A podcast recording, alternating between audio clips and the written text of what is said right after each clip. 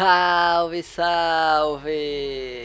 Se você entrasse aí em seu perfil do Instagram, por exemplo, você compraria o produto que você vende?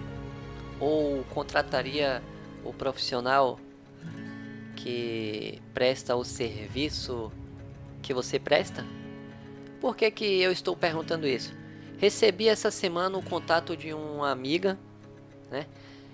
E ela vende quadros. Aí eu acessei o perfil dela no Instagram. Meu Deus do céu. Quadro. Onde que o quadro tem que ficar? Aqui, ó. Parede. Quadro foi feito para ficar na parede. E aí eu acessei o perfil dela. Os quadros estão amontoados e no chão. Dá para acreditar numa coisa dessa?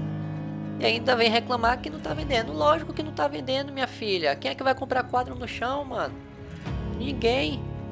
Pega a, pega o quadro, bota na parede, bate uma foto e eu duvido.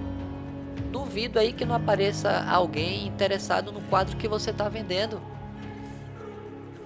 Se o quadro for claro, você bota numa parede escura. Se o quadro for escuro, você coloca esse quadro em uma parede clara para rolar o contraste e posta a foto. Não posta foto pá, do produto todo amontoado porque não vai vender, não vai vender. Isso aqui é uma rede, o Instagram é uma rede visual e não vai vender desse jeito.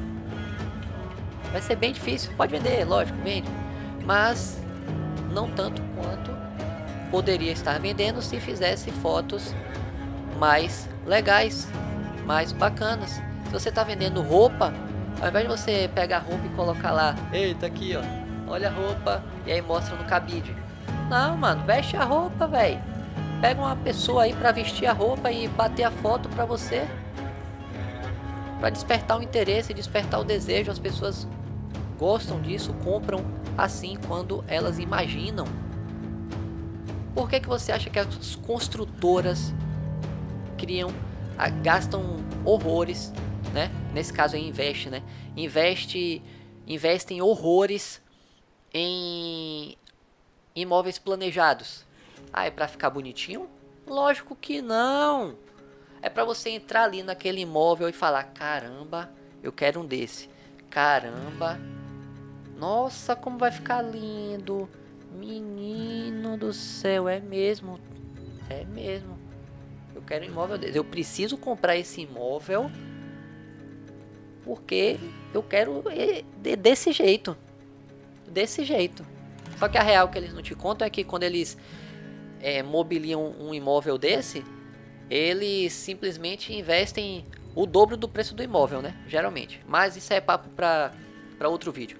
Mas o que eu quero deixar para você é: se você tem um produto, aplique esse produto no lugar que ele tem que estar para você conseguir vendê-lo melhor e mais rápido.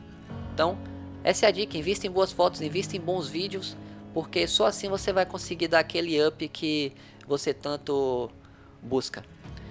Essa é a dica de hoje. Tamo junto, falou, valeu e até a próxima.